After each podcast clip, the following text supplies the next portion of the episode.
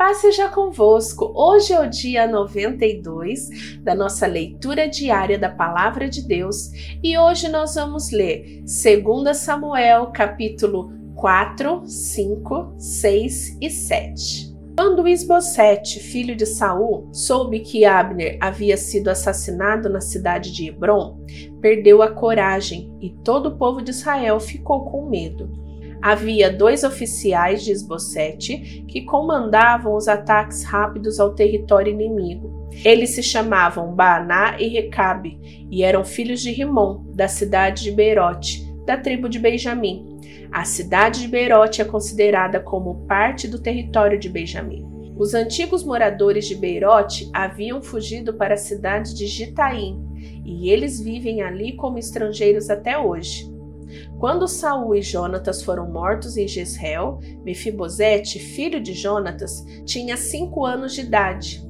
Ao chegar a notícia da morte de Saul e de Jonatas, a mulher que cuidava de Mefibosete o pegou e fugiu, mas estava com tanta pressa que o deixou cair, e ele ficou manco. Recabe e Baaná foram para a casa de Esbocete e chegaram lá quando ele estava tirando a sua soneca depois do almoço. A mulher que estava na porta peneirando trigo havia ficado com sono e estava dormindo. Por isso, Baaná e Recabe entraram em silêncio. Foram ao quarto aonde Esbocete dormia um sono pesado e o mataram. Então cortaram a cabeça dele e o levaram consigo. Eles caminharam a noite toda pelo vale do Rio Jordão.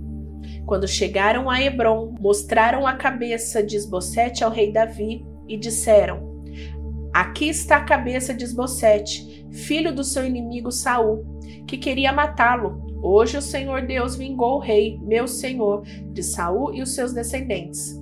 Davi respondeu: Eu agarrei e mandei matar os mensageiros que foi ao meu encontro na cidade de Ziclague, pois ele, pensando que estava me dando uma boa notícia, me contou a respeito da morte de Saul. Agora juro pelo Senhor, o Deus vivo, que me salvou de todos os perigos, que eu castiguei muito mais os homens traiçoeiros que mataram o inocente que estava dormindo na sua própria casa.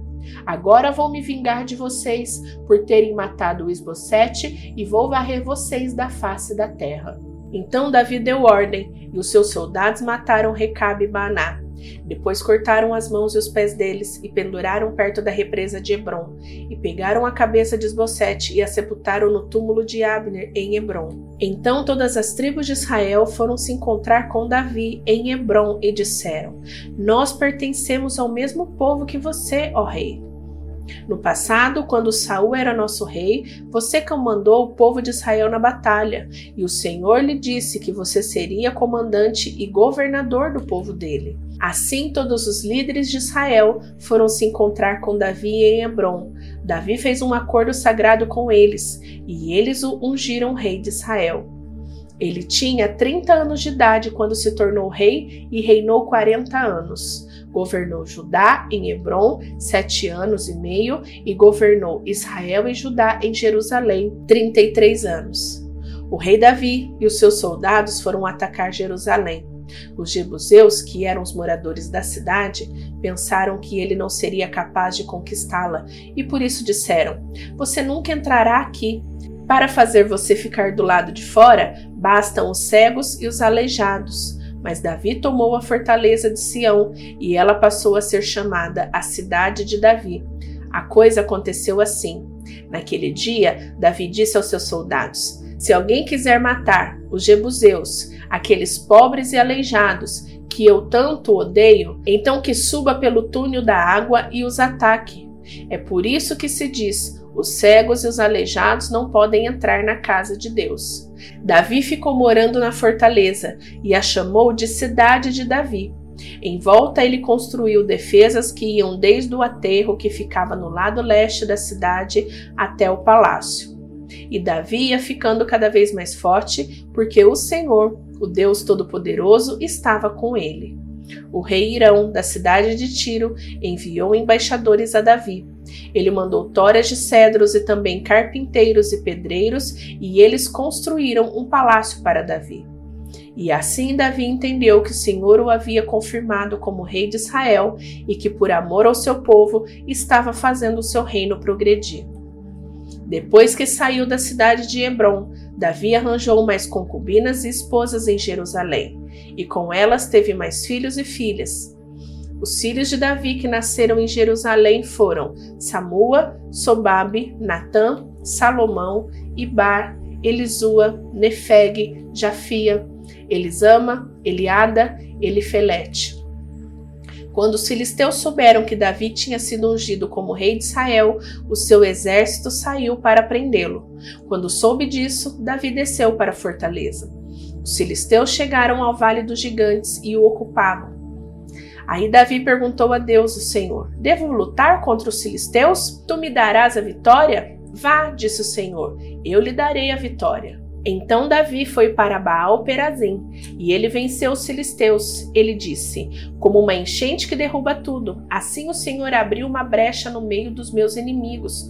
Por isso, aquele lugar é chamado de Baal Perazim.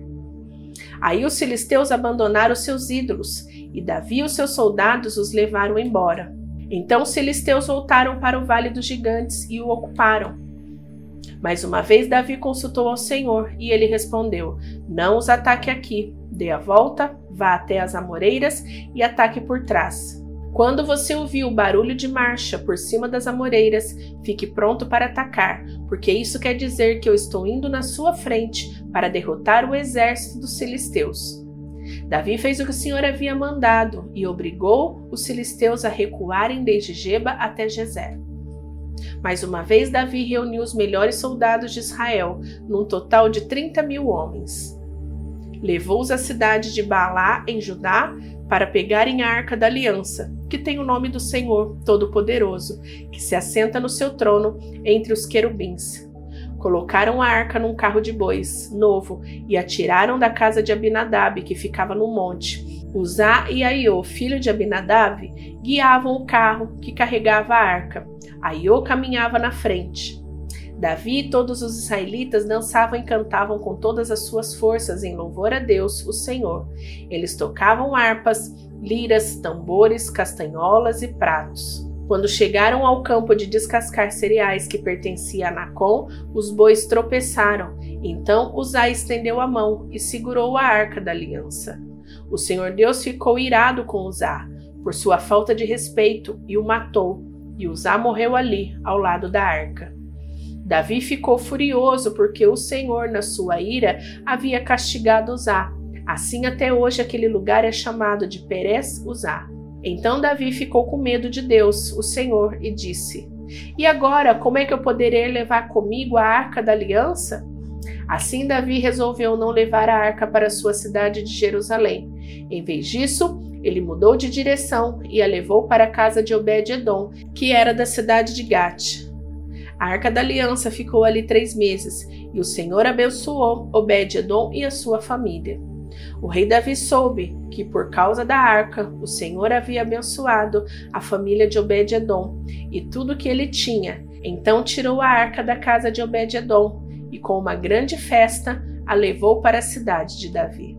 Depois que os homens que carregavam a arca deram seis passos, Davi ofereceu a Deus em sacrifício um touro e um bezerro gordo.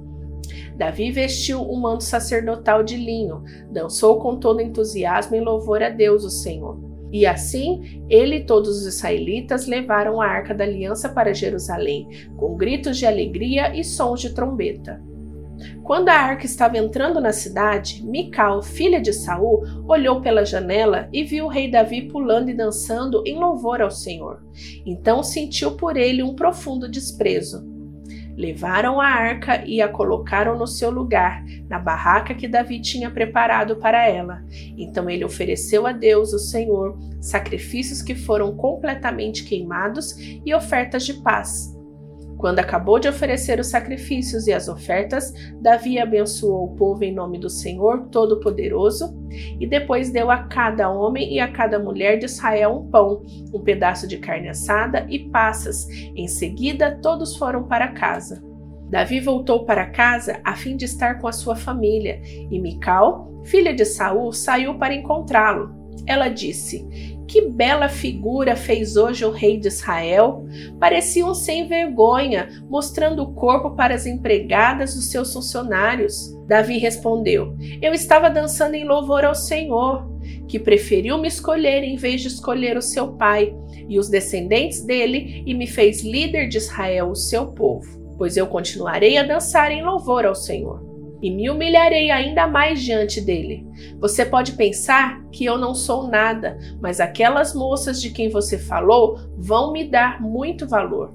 E Mical, filha de Saul, nunca teve filhos. O rei Davi conseguiu controlar completamente o seu reino, e o Senhor Deus o livrou de todos os seus inimigos. Um dia Davi disse ao profeta Natã: Veja só, aqui estou eu, morando numa casa revestida de madeira de cedro, enquanto a arca da aliança está guardada numa barraca. Natã respondeu: Faça tudo o que quiser, porque o Senhor Deus está com você. Mas naquela noite o Senhor disse a Natã: Vai e diga ao meu servo Davi que eu mandei dizer o seguinte: Não é você a pessoa que deve construir um templo para eu morar nele.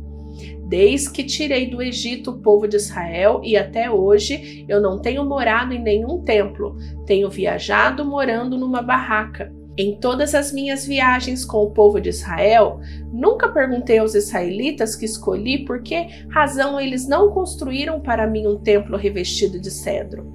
Portanto, Diga ao meu servo Davi que eu, o Senhor Todo-Poderoso, digo o seguinte: Eu tirei você do trabalho de cuidar de ovelhas nos campos, para que governasse o meu povo de Israel.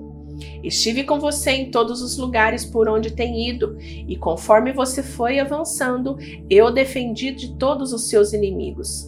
Eu farei com que você seja famoso, tão famoso quanto os maiores líderes do mundo. Escolhi um lugar para o meu povo de Israel e o fiz morar ali, aonde eles viverão em paz. Desde que entraram nessa terra, eles têm sido atacados por povos violentos, mas isso não acontecerá mais. Eu prometo que livrarei você de todos os seus inimigos e que lhe darei descendentes. E quando você morrer e for sepultado ao lado dos seus antepassados, eu colocarei um dos seus filhos como rei e tornarei forte o reino dele. Será ele quem construirá um templo para mim, e eu farei com que os seus descendentes governem para sempre. Eu serei o pai dele, e ele será o meu filho. Quando ele errar, eu o castigarei como um pai castiga seu filho. Porém, não retirarei dele o meu amor, como fiz com Saul, para que você pudesse ser rei. Você sempre terá descendentes, e eu farei com que o seu reino dure para sempre, e a sua descendência real nunca terminará. E Natã contou a Davi tudo que Deus lhe havia revelado. O rei Davi entrou na barraca, sentou-se e orou assim: Ó Senhor, meu Deus, eu não mereço tudo o que fizestes por mim no passado, e a minha família também não merece. E como se as bênçãos do passado ainda fossem poucas, agora estás fazendo promessa a respeito dos meus descendentes do futuro, e deixastes um homem ver isso, ó Senhor, meu Deus. O que mais posso te dizer? Tu me conheces, pois sou teu servo. Era o teu desejo e propósito fazer isto, e tu me deixaste saber de todas essas grandes coisas. Como és grande, ó Senhor nosso Deus, não há ninguém igual a ti. Como temos ouvido dizer, somente tu és Deus, não existe outro. Não há nenhuma outra nação na terra como o teu povo de Israel, que libertastes para ser o seu próprio povo. Tu te tornastes famoso e fizestes grandes e maravilhosas coisas por eles. Tu libertastes o teu povo do Egito e expulsastes as outras nações e os seus deuses conforme o teu povo ia avançando. Ó Senhor, tu fizestes com que o teu povo de Israel fosse teu para sempre e te tornaste o seu Deus. E agora, ó Senhor, nosso Deus, confirma a promessa que fizeste ao meu respeito e a respeito da minha família, e cumpre o que disseste que ia acontecer. A tua fama será grande, e para sempre as pessoas dirão: O Senhor Todo-Poderoso é o Deus de Israel, e tu farás com que sempre haja reis entre os meus descendentes. Senhor Todo-Poderoso, Deus de Israel, eu tenho coragem para te fazer esta oração, porque revelastes a mim, teu servo, que farás com que os meus descendentes sejam reis. E mais, Tu, ó Senhor, me fizestes essa maravilhosa promessa, e as tuas promessas sempre se cumprem, porque tu és Deus. Eu te peço agora que abençoe os meus descendentes, para que eles continuem a ter sempre a tua proteção. Tu, ó Senhor, meu Deus, prometestes isso, que a tua bênção estejam com todos os meus descendentes para sempre. Terminamos hoje a nossa leitura, mas quero te lembrar da importância de você compartilhar. Deixa o seu comentário, fale aí a respeito daquilo que Deus tem tratado ao teu coração. Deixa aí uma declaração, um testemunho de como você tem sido abençoado através da palavra de Deus. E eu te espero amanhã. Que Deus te abençoe. Beijão. Tchau, tchau.